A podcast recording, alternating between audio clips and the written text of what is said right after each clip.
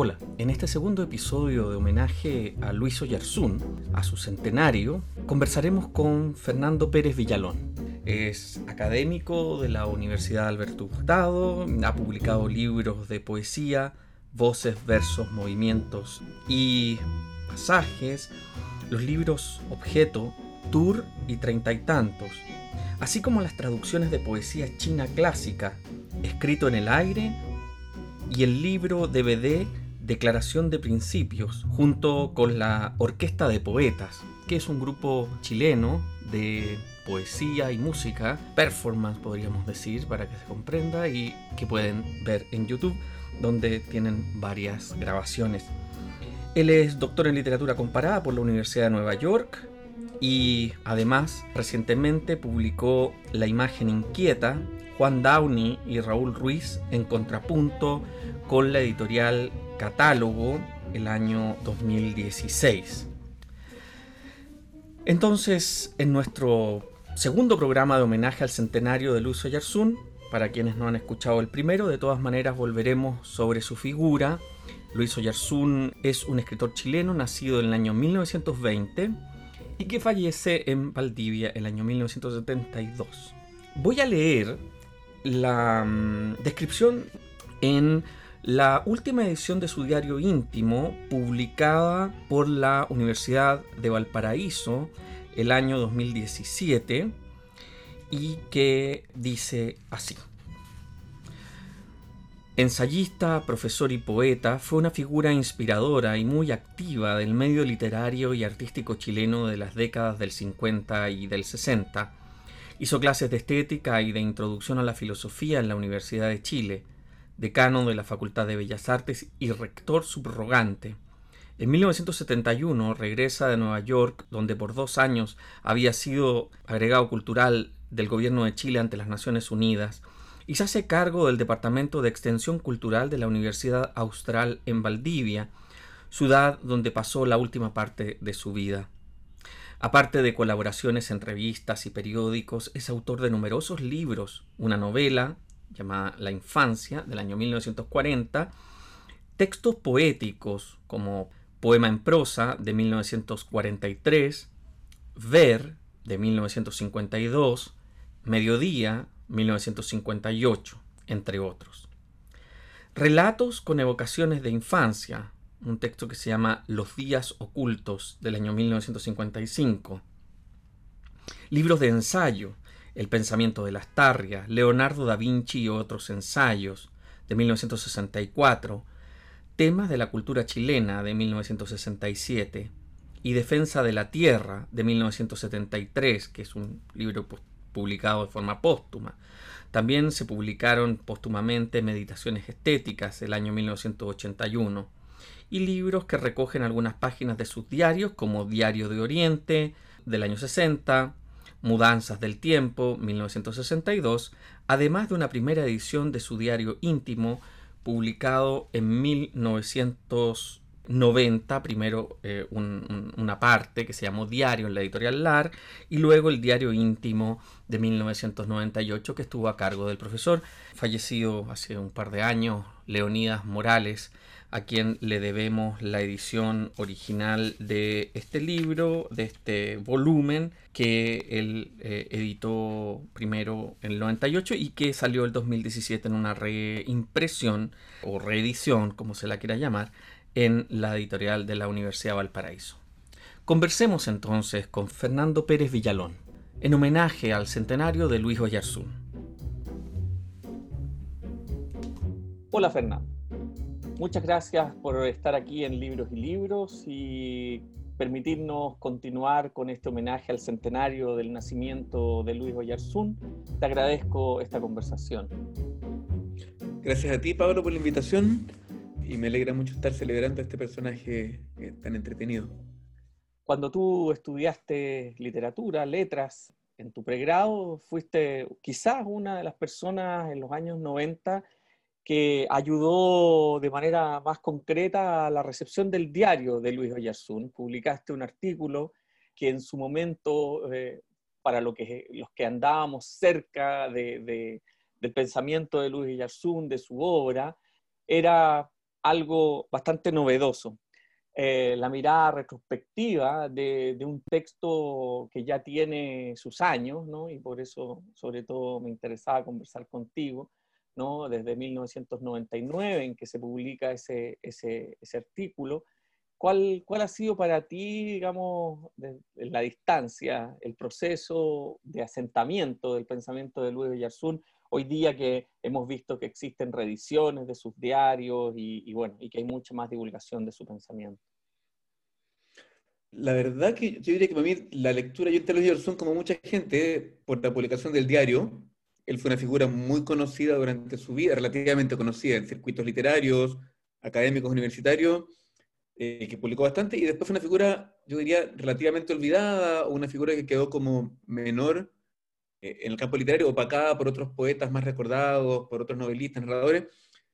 Y yo creo que para muchos que apareciera el diario, lo reveló como una figura fascinante, nos mostró que en el diario él era un tremendo escritor, eh, tal vez mejor de lo que fue en el resto de su obra,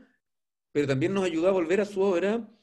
Yo conozco menos la obra narrativa y poética de él, que ha reaparecido también, pero creo que como ensayista volver a leerlo es un gusto, es un lujo. Y sí me ha pasado ahora, por ejemplo, enseñando sobre, sobre Mistral, por ejemplo, retomar sus textos y darnos cuenta de que es un gran crítico, un lector muy lúcido, una figura muy completa y que viene muy bien tal vez recordar hoy en día por ese tipo de, de, universalidad, de soltura, por su gran capacidad también, de eso podemos de mantener ambigüedades. Eh, una figura muy capaz de reconciliar registros muy diferentes sin entrar en conflicto, o, entrando en conflicto pero manteniendo ese conflicto. creo que es una, una, figura que sigue siendo muy interesante, muy fascinante y muy vigente. Ahora, cuando, cuando nosotros pensamos en la recepción del diario y cuando, digamos, de alguna manera los estudiantes se asoman a esta, a esta especie de mina de oro que es, es ese volumen gigante, digamos, que ha tenido dos ediciones. La más reciente acaba de salir el año, yo diría, antepasado, en, en la editorial de la Universidad de Valparaíso. Sin duda también uno descubre lo que uno descubre actualizada esas, esos registros del yo, pero relacionados con la cuestión de lo íntimo, con la cuestión del diario como una, como una especie de práctica que no tiene que ver con algo que inmediatamente se publica o que inmediatamente se ficcionaliza, sino que es una especie como de tarea cotidiana, de forma cotidiana de pensamiento, de relación con las lecturas. ¿Cómo, ¿Cómo, fue para ti cuando entraste en estas investigaciones hace, hace ya 20 años, 20 y tantos años, de encontrarte con, con, ese, con ese registro del yo en el diario precisamente? Yo creo que me pasó eh, parece, ese artículo original fue una tesis de pregrado que era sobre ensayo chileno y latinoamericano, y me pasó no encontrar tantos ensayos con los que tuviera afinidad, muchos ensayos con, mucha, como con opiniones muy enfáticas, con una estructura intelectual un poco rígida, y efectivamente me pasó que como el tipo de pensamiento ensayístico que hay en el diario, que entre otras cosas era la cantera de la que él sacaba después mucho material para sus ensayos, entonces uno tiene ahí como borradores de ensayos, gérmenes de ensayos. Me pareció mucho más fascinante ese pensamiento en proceso, eh, en borrador, inacabado, cotidiano, sin mucho plan y mezclado con la vida personal, íntima, afectiva. Me interesó mucho más que, muchos otros ensayos y que los ensayos mismos de Yersun, eh, porque uno ahí veía como el, proceso por el que surge un pensamiento y cómo se entremezcla eh, con, la vida de alguien, de un personaje, que en ese diario se revela harto, en un registro que de hecho no, creo que no es muy común en Chile, tenemos tal vez más memorias que diarios, o sea, el tipo de desnudez con la que Oyarzún habla de sí mismo no es algo que se encuentre mucho, por ejemplo, si uno piensa en el diario de Raúl Ruiz, no es un diario íntimo, un diario de trabajo, en que él nota lo que almorzó, con quién estuvo, qué está haciendo como película, pero uno no entra mucho a su vida interior. En Oyarzún sí, eso me parecía fascinante. Sí, bueno, yo creo que en el caso de Ruiz, el mismo Ruiz lo dice, ¿no? Dice, este es un diario en el que estoy consciente de que alguien lo va a leer después. eh, y de hecho hay, hay, muchas omisiones, digamos, que ni siquiera fueron necesarias que hicieran los editores, sino que están hechas por una especie de, de autocensura en la que Ruiz entra cuando precisamente hace las disquisiciones. Tú has escrito sobre Ruiz y por cierto esto permite además entrar en, ese, otro espacio o dimensión que también comparte Ruiz con Oyarzún, que es el tema de esta relación con las imágenes, de esta relación de un, de un universo de, a ver, como de nutrición literaria, pictórica, artística, musical, muy, muy, ¿cómo decirlo?, variado, heterogéneo. Uno podría pensar ahí un cruce entre ellos, o, cuando tú lo miras, lo, piensas todavía que Oyarzún está en un universo del registro de diario tipo André Gide, ¿no? Eh, que, es un, que, es un, diario bastante más homogéneo en, en, en su tradición. O sea, hay varias cosas. Yo creo que, a ver, que Oyarzún es una figura que tiene una mezcla de un registro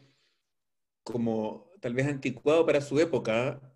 que tiene que, o sea, casi con una sensibilidad como romántica, modernista, casi finisecular. Tiene una cosa como una cara que mira hacia atrás y una cara hipercontemporánea. Cuando uno lo leía en los 90, eh, parecía escrito ayer, digamos. Tiene una cosa, yo creo que, a ver, que su mirada es muy lúcida, muy fresca, eh, tal vez su sensibilidad estética tiene algo anticuado que igual es interesante. Y yo creo, claro, que comparte con figuras como Raúl Ruiz esa cosa omnívora. Ruiz era un gran, o sea, Oyarzún era un gran universitario, un profesor, fue decano, pero era una figura no especializada, eh, que se movía con soltura por el arte, la estética, la historia, antropología, sociología, religiosidad, mística, literatura, música. Eh, y eso implica que no tenía la ambición de ser una autoridad exclusiva en ninguna de esas áreas. Se implica una cosa como de no poder. Uno no, si uno quiere ser el capo de un tema, tiene que dedicarse solo a eso. Eh, y eso no se hacía en esa generación. Y ese es un ejemplo que encuentro muy saludable y, muy importante hoy en día en que las universidades tienden cada vez más a ser como máquinas de llevar a los académicos por un solo carril porque es más eficiente. Oye, era un tipo que cambiaba de registro y que un poco por lo mismo no hizo como una gran obra en ninguna de, las, de los temas que tocó, eh, sino que rozó muchos temas, pasó por ecología, crítica literaria, historia, pero con una soltura que, que, es bien admirable y que creo que es muy difícil mantener hoy en día. Y eso en el diario justamente se ve muy bien. Eh, en, en, los libros tal vez más como especializados de él, algunos póstumos, uno como que se queda corto en el diario, en cambio uno ve cómo se integran estos pasos por diferentes regiones como parte de una personalidad que está trabajando ahí mientras se escribe, que va pensando mientras mira, mientras viaja, mientras encuentra gente, mientras conversa, mientras rumia sus culpas, sus problemas, sus conflictos, sus pelambres, también hay pelambres sabrosos de otros escritores, eh, y me parece que esa integración de registros es fascinante, en ella Oyerson es muy virtuoso, y efectivamente funciona porque él está escribiendo un diario que no parece pensado para publicarse, no tiene como esa autoconciencia de otros diarios que uno, el escritor está posando para el público, sino que es un diario, claro, que tal vez él pensó que se podría publicar, pero que está escrito como a solas, que eso es una de las, como de las condiciones del diario. Sí, no, sin duda. Ahí, digamos, el pensamiento que tú tienes respecto de la situación actual nos puede permitir también tocar ese tema, ¿no? Como de este personaje que es poeta, que escribe una novela, un par de novelas, que escribe un estudio sobre las tarrias, que escribe este diario. Que... Y entonces ahí también esta, esta mención que tú haces a la situación actual de la universidad y que tantas veces sale a colación, digamos, últimamente, con las exigencias de la especialización, con qué hubiese pasado si Oyarzún hubiese tenido que mandar sus artículos, digamos, a pares evaluadores, a que le mandaran de vuelta esto porque no contribuye al área, bueno, y todas esas, cosas a las que estamos sometidos hoy en día. Pero eh, entre todos esos puntos, tú mencionaste una cuestión que me parece que es importante, que es esta especie de, de, de suerte de anacronismo, de que cuando uno lo lee, por ejemplo, especialmente yo diría su poesía, ¿no? Su poesía uno dice esto quedó ahí entre medio, quedó en un pasaje entre medio entre Gabriela Mistral, porque está mucho más cerca de Gabriela Mistral que de la poesía que estaban escribiendo sus contemporáneos, sobre todo estoy pensando en Nicanor Parra o, o, incluso Enrique Lin, que era un poco más joven, pero andaban por ahí más o menos en el tiempo. Entonces, eh, también esas tensiones, ¿no sientes tú que tenían que ver con formas de vivir, eh, ya sea la provincia o el cosmopolitismo, como se quiera, como se quiera imaginar, las referencias internacionales, y, esos flujos, ¿no? O más, más allá también de las situaciones que, que permitían las universidades en ese momento.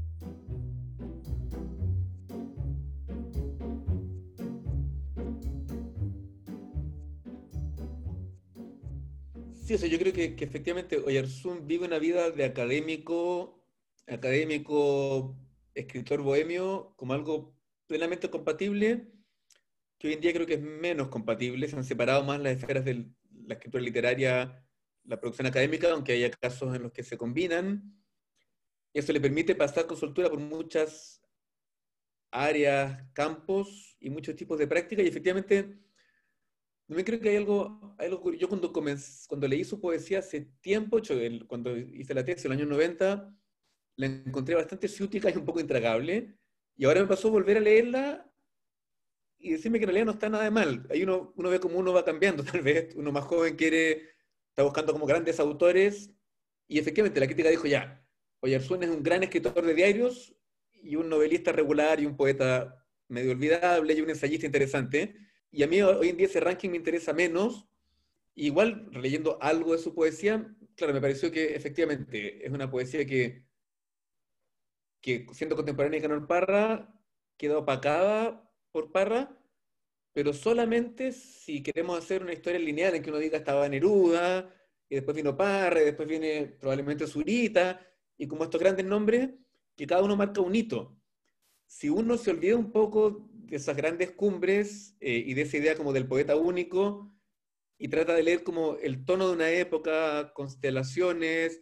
poemas sueltos, de repente algún verso memorable, yo creo que Yarsun igual en, encuentra su lugar en un paisaje de una poesía chilena de los años 40, 50, 60, chilena y latinoamericana, en, claro que hay un lenguaje, claro, con harta metáfora, un lenguaje poético bien adornado, justamente contra esta idea del, prosaísmo parriano, y creo que ahí también puede haber cosas que releer, y las novelas, igual me parece que, que también se podrían pensar en una tradición como de novela breve, intimista, menor. Las ha vinculado con Oscar Castro, uno podría pensar incluso en línea que llegue muy discutiblemente, pero hasta alguien como Zambra, con estas novelas como de cámara, pasando por Cub, y creo que igual también, si uno sale de la idea como de los grandes novelistas o las grandes novelistas, se le puede hacer lugar a Yerson en una historia, claro, que no sea como de, de grandes nombres, sino de, de gestos, de tendencias, nada, modos de coexistir, diferentes tipos de escritura. Y sí creo que, claro, que toda su obra igual amerita como, revisarse desde ahí. Sí, buenísimo la, la correlación que, que, primero que armas con, la idea esta de las grandes cumbres, ¿no? Y después, después la cuestión de, de, pensar, digamos, ese tono menor, que donde uno perfectamente podría, yo pensaba justamente en Cub al leer sus novelas, pero recientemente, por ejemplo, leyendo la reedición que se acaba de hacer de la obra de Leonardo Sangüesa, El hijo del presidente, por ejemplo, me recordó muchísimo, digamos, ese, ese tono, ¿no? Eh, también pensaba incluso en figuras como Beatriz García Huidobro, que también, claro, no, no, no, no alcanzan eh, estos, estos grandes nombres, pero que me parece que es importante nombrar porque creo que de alguna forma también ha sido injusto con muchos nombres del siglo XX que fueron borrados por estos grandes hitos. Huidobro, Parra, Neruda, Zurita eh, y Mistral, que trata de ahí asomarse, aunque no la dejan tanto, pero que de todas maneras se puede situar también ahí otros estratos donde uno podría efectivamente encontrar muchos otros autores y una vida cultural que se da en un contexto tal como tú mencionas, de una vida de Santiago que ya es irrecuperable por un tema de escala, podríamos decir, ¿no? todas estas escenas, eh, este foco en el parque forestal, ¿no? el hecho de que ahí estaba la Escuela de Bellas Artes y todo lo que ocurrió alrededor de eso y que, bueno, por supuesto ahí uno puede estar eh, cometiendo una suerte de romantización de la escena poética, pero inevitablemente cuando uno lee a toda la generación del 40, 50, 60, te vas a encontrar siempre con, ese, con esa especie de núcleo y con esa especie de idea de que en Santiago de Chile existía una bohemia artística, existía un contexto de mundo intelectual que yo creo que sin duda hoy día no, no, no existe. Bueno, hoy día menos que nunca, digamos, hoy día con Zoom menos que nunca, pero, pero me refiero por lo menos hasta antes, hasta antes de la, del año pasado, eh, tampoco existía, ¿no? Y ahí te, pregunto también si, si, tú, digamos, desde ese momento en que, en que estudiaste a Bellarzún, 20 años atrás, has visto un proceso, si pudieras describir ese proceso que para ti, digamos, permitía leer eso como bohemia y, y cuál sería la situación actual si uno pudiera pensar en, en la poesía joven, en digamos, los escritores, ¿cómo funciona para ti ese mundo? Si uno pudiera hacer un pensamiento un poco sociológico de, ese, de ese desplazamiento entre que... Sí, o sea, es una pregunta difícil, pero, a ver, o sea, partamos con las cosas obvias a ver si llegamos a algo, algo menos obvio, pero, o sea, claro, Gerson muere en el 72 y está clarísimo que después de eso viene la dictadura, eh, y dicho ya, él es alguien que no está cómodo con la polarización de la unidad popular, también muy claramente, y es una figura que simpatiza con los ideales de izquierda, pero es de una izquierda cristiana, con altas ambigüedades, yo diría que en ningún caso es una figura conservadora ni de derecha, pero que sí tiene mucha ambivalencia respecto al comunismo y a la izquierda más canónica de esa época, representada por su amigo Neruda. Entonces, una cosa obvia que ocurre es que, bueno, o sea, tenemos la brutalidad del golpe, que claramente cercena un cierto tipo de sociabilidad entre escritores, eh, muchos parten al exilio, muchos en realidad no vuelven y no han vuelto, otros mueren fuera, otros vuelven después, pero no se hallan. yo creo que eso, que eso es algo que todavía no se cierra, ese ciclo de gente que se fue el 73 o poco después. Y claro, volvió como Armando Uribe, que se quedó, volvió a medias como Ruiz o gente como Waldo Rojas, eh, que estaban en ese, en ese campo de una bohemia santiaguina artística intelectual. Igual también, pero yo creo que habría que, que pensar, por ejemplo, que, que ese, ese circuito de una bohemia santiaguina igual era un circuito pequeño y restringido, y que no solamente por la dictadura se ha ampliado, hay una cosa incluso demográfica. Yo no creo que, que yo no estoy al tanto de todos los avatares de la poesía chilena joven, para nada, pero yo sí creo que es una escena bastante atomizada, o sea, que uno encuentra los poetas experimentales, los poetas más experienciales, y, y, que no se conocen tanto entre ellos, que son más grupos, y que mi impresión es que en la época de Yersun era una escena suficientemente pequeña como para que los filósofos, los cineastas, los músicos se pudieran encontrar en un bar, por último, imaginario. Y creo que igual hoy en día, incluso en el campo artístico, si uno pensara como en diálogos entre música popular, poesía, artes visuales, creo que también corren un poco por carriles separados y que en cada campo hay como hartos grupos pequeños un poco autosuficientes y autocentrados. Que yo creo que también, para no caer en nostalgia, igual está bueno como también salir, salir de esta cosa como de e, el grupo de los poetas. Que yo, es interesante que haya muchas cosas en paralelo que incluso no se conocen en un mundo más complejo creo que es un mundo más abierto en términos de clase también, que finalmente el mundo de, de Parra y tenía una cierta apertura a una clase media, eh, pero finalmente era un mundo bastante exclusivo al que no entraban las clases populares de la época, salvo como casos muy mínimos. Y yo sí creo que el Chile de hoy en día, por muchos problemas que tenga, es un Chile con mayor movilidad social y que eso es interesante y eso complejiza también el campo cultural, obviamente, el campo académico, intelectual, cultural, artístico. Sin duda, justamente eh, en eso estaba pensando porque, claro, uno cuando lee el diario tiende a romantizar esa escena, ¿no? Tiene, tiende a como a, imaginar esa, eh, bueno, los mismos relatos de Oyarzún que están ahí, ¿no? que va caminando con Humeres y que se encuentra con la Fulcade y que está Lin, ¿no? y empieza una especie como de universo, una playa de, ¿no? de estos grupos que de alguna manera también recuerdan un poco el Nocturno de Chile de, Bolaño, ¿no? de Roberto Bolaño, de, que también tiene algo de esa escena, que recupera algo de esa escena con Alone y, y esas figuras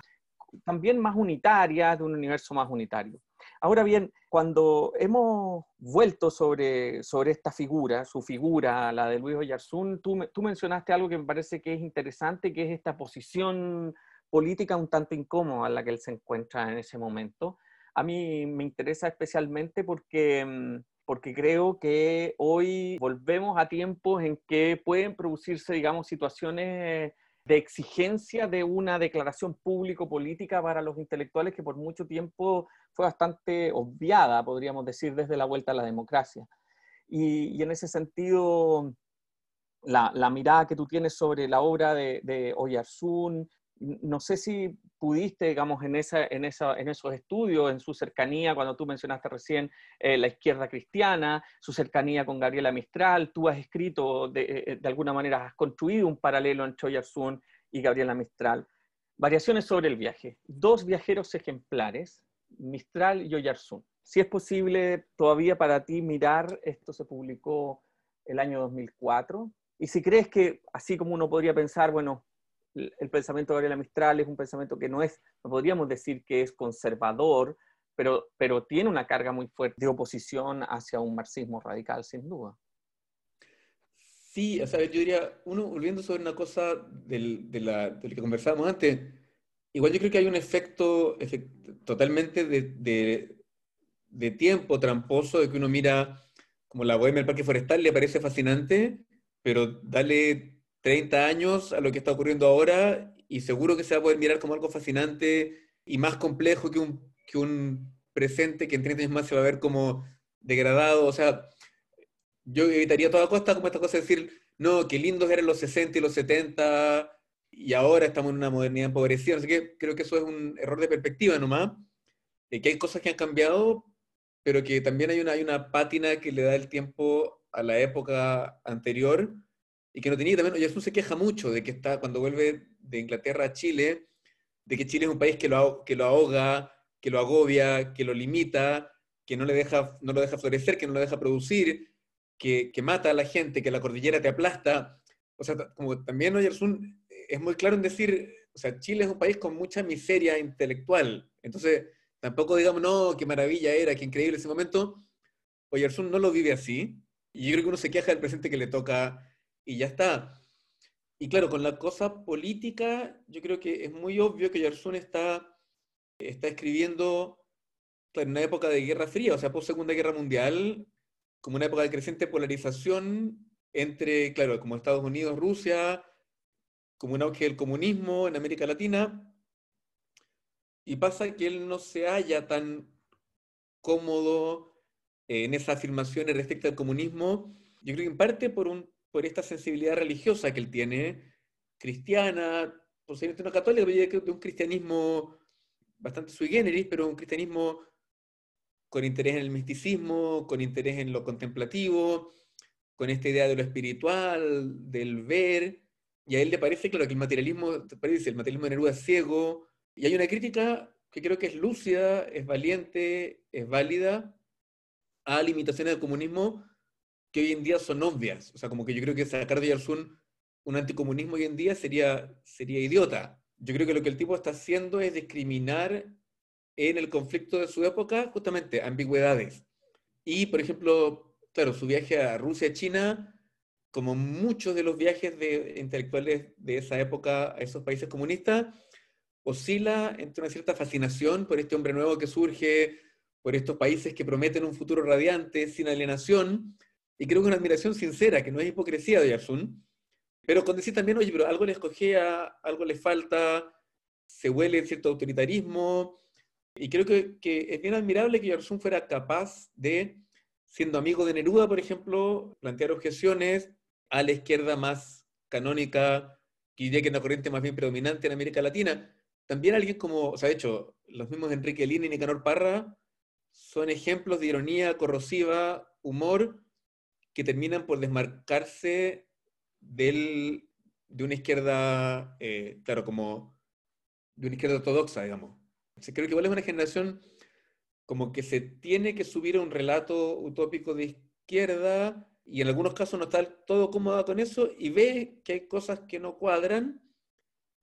y al mismo tiempo mantiene la solidaridad con las promesas de su utopía de izquierda. O sea, eh, no son intelectuales. Claro, alguien como Parra después se vuelve como más furiosamente conservador. Oyarzún no llega a eso, tal vez le hubiera ocurrido ponerse pro dictadura, lo dudo, digamos, pero es como eh, alguien como Jorge Milla, por ejemplo, lo ve que también muy amigo de Oyarzún, no simpatizante de la izquierda más ortodoxa, pero en dictadura alguien muy claramente eh, pro democracia, castigado por la dictadura de oposición, y me parece, nada, pensando en, el momento actual en que efectivamente, de nuevo, aparece alguna polarización, aparece una tendencia a exigir pronunciamientos nítidos, me parece que es interesante que haya intelectuales que tengan posturas ambiguas, equívocas, porque creo que, que ven cosas que una postura más nítida borra. Y yo creo que el rol del intelectual tiene que ver también con eso, como con mostrar matices, zonas grises, cosas que no se ven, eh, más que con abanderarse con la causa y apoyar las causas con las que la mayoría simpatiza. Ahí creo que, hay un, que el ejemplo de asunto interesante. Y la otra, la otra perspectiva que me parece interesante es la, de, la del tema de los viajes, digamos, la del tema en que tú relacionas, digamos, a estos dos viajeros, a Gabriela Mistral y a Luis Oyarzún, aunque Luis Oyarzún siempre vuelve. Quisiera antes de que, digamos, en esta segunda parte de la entrevista, que tu experiencia de investigar a ambos, de, de, construir ese paralelismo, si pudieras recuperar un poco ese argumento. Sí, de hecho es, es divertido porque pero hace poco me ha pasado estar volviendo a este tema del viaje, eh, que en el momento me fascinó como pregunta. Eh, ¿Qué tipo de experiencia del viaje? ¿Es posible viajar en la época contemporánea? ¿Qué saca uno del viaje? Eh, ¿Qué le pasa a un sujeto al viajar? ¿Cómo se vincula justamente el cosmopolitismo, lo internacional, el desplazamiento con el arraigo? Y, claro, es un tema en el que, por el que me, rayé mucho un tiempo, que lo abandoné para otro rato, el que estoy volviendo harto ahora. Creo que es un tema que queda un poco anticuado para, bueno, en el mundo de pandemia, claro, se suspendió toda esa pregunta por el viaje. O tal vez a lo mejor nos pregunta, tal vez en realidad nos preguntamos por los viajes porque dejamos de viajar. Súbitamente se interrumpieron los viajes eh, y uno dice, ¿qué era viajar? Pero efectivamente, o sea, en algún momento luego trabajar sobre el diario como género eh, y como tipo de texto, eh, me pasó a hacer como una entrada temática comparativa, estudiando cómo Oyarzún y Mistral describen la experiencia del viaje en diálogo y en disputa con esta idea que en, ese momento apareció en un texto de Fernando A, pero que está muy extendida, tipos como Marco Ye, el antropólogo, eh, o Paul Fassel, un historiador, como de que hubo una época dorada del viaje, el viaje se acabó. Y claro, Oyarzún y Mistral son viajeros en la época del turismo. Eh, supuestamente el turismo eh, viene después del viaje. El viaje sería un momento en el cual uno se desplaza geográficamente y se encuentra con lo inesperado, lo desconocido, mientras que el turismo no se encuentra justamente con lo esperable, con lo predecible, con todo igual. Y me interesaba mostrar cómo para Mistral y Oyarzún el viaje es una experiencia transformadora eh, que los hace ver otras cosas que ellos no veían. Es una experiencia que les permite cuestionarse aspectos de la identidad nacional. O sea, como son pensadores que piensan mucho a Chile y lo piensan porque al moverse de países para vivir en otros lugares o para ir y volver, eh, se encuentran con otras cosas que ellos procesan repensando lo local. Y eso me parece un movimiento muy potente, que ellos lo hacen constantemente y creo que también ellos son como muy buenas brújulas del tipo de cosas que ocurren efectivamente eh, al viajar, de cómo se le mueve el piso, de cómo cambia la relación con la lengua, con el cuerpo, con la comida, con las sensaciones, desde térmicas hasta, hasta físicas. Y ahí creo que también ellos tienen todavía algo que decirnos y que tal vez hay un tema que no hemos terminado de pensar en esto de, de qué significa ser una humanidad viajante, qué es el viaje hoy en día, qué sentidos puede tener y cómo se vincula con lo que hacemos en un lugar específico, arraigado. También, digamos, el, el, mundo de los que nunca salieron, ¿no? Porque ahí también tenemos otro universo enorme y maravilloso en el mundo latinoamericano, pensando en Lezama Lima, bueno, y pensando en otros tantos, digamos, que no se movieron, especialmente durante el siglo XX, que es ese siglo de los grandes viajes, o, la segunda mitad por lo menos. Y, y, en, y, en, ese sentido, también me parece que es importante pensar hoy día que tal vez en esta época de Zoom y en esta época sin viaje, tal vez la pregunta por el diario también es una pregunta que se vuelve tan, tan ajena, ¿no? Como, como qué se puede ¿Qué se puede escribir en un diario cuando la vida de uno es estar delante de una pantalla prácticamente seis u ocho horas diarias? ¿Qué podría escribir uno, digamos, cuál sería el correlato interno de una, de una función como esa? Sí, o sea, de hecho, no hace tanto me pasó decirle a mis estudiantes en clase, bueno, obviamente todos ustedes han llevado un diario alguna vez en la vida, y me miraron como si yo fuera un marciano, como, no, no hemos llevado ningún tipo de diario, ni se nos ocurre que podríamos en realidad haberlo llevado. Hacemos otras cosas. Yo efectivamente creo que el gesto de la escritura del diario,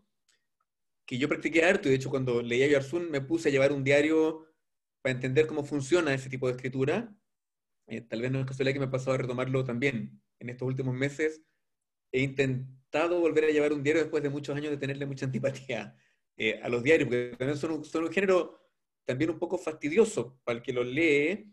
eh, ¿Y qué decir un diario de viaje? También uno tiene miles de libretas de apuntes de viaje y efectivamente al releer eso, mucho de eso es insoportablemente trivial, eh, trillado, narcisista, ridículo, posero, aburrido. Entonces,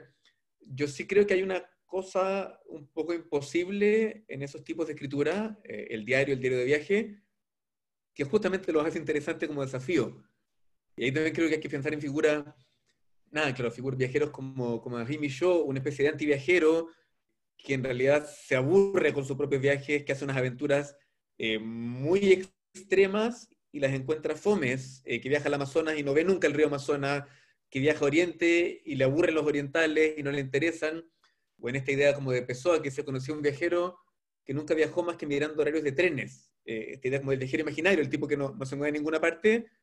pero vive eh, pensando viajes posibles. Yo creo que ahí también hay figuras contemporáneas del viaje mental que, que están interesantes. Eh, y sí, efectivamente creo que igual estamos en otra era que la de Mistral y Yarzún como viajeros, como cronistas, como diaristas, como escritores, como intelectuales, en que ciertas cosas se han vuelto un poco imposibles. O sea, un, viaje a China como el de Yarzún, un relato de un viaje a China como el de Yarsun creo que ya no es hoy en día posible. Mi China es abarcable como era entonces, más monolítica. Ni sé si alguien tendría interés en leer esas como impresiones de, de Oriente que hace Yarsun, por ejemplo. Eh. Sin duda. No, absolutamente. En todo caso, lo que, eh, lo que me parece que es fundamental hasta el, hasta el día de hoy es la libertad con que él se mueve entre esos registros, tal como tú dijiste al inicio de nuestra conversación. Y,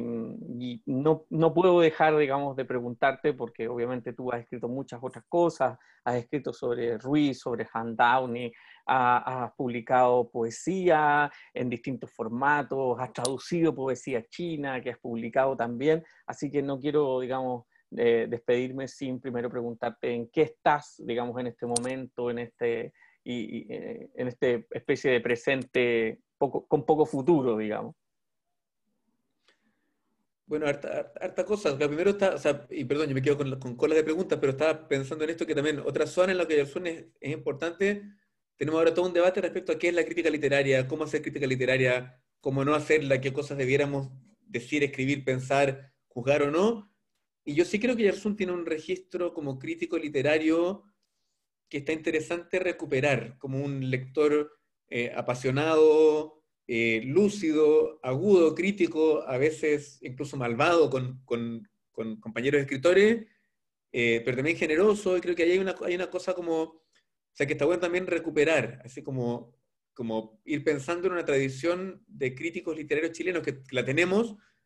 y está un poco botada tal vez y que podemos como de la que podemos sacar modelos para trabajar ahora. Y nada, sobre en qué estoy, eh, bueno, como, como, como, todo, estoy en el encierro, estoy intentando adaptarme a esta vida por Zoom que no me acomoda nada, intentando trabajar en tiempos muy reducidos y descubriendo que, que igual es posible y que el complemento con las tareas domésticas de, cuidado de niños, eh, cocina, trapeo de piso,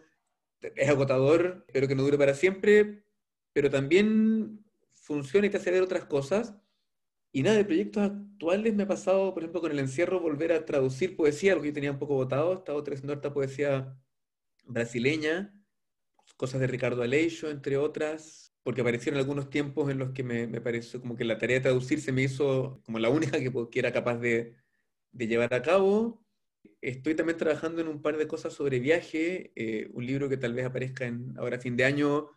una especie de poema sobre el viaje que me parece también súper anticuado, pero que retoma esta pregunta de qué es viajar, qué te da viajar, qué, qué tipo de experiencia es, eh, qué límites tiene eh, y qué tan posible es en la época actual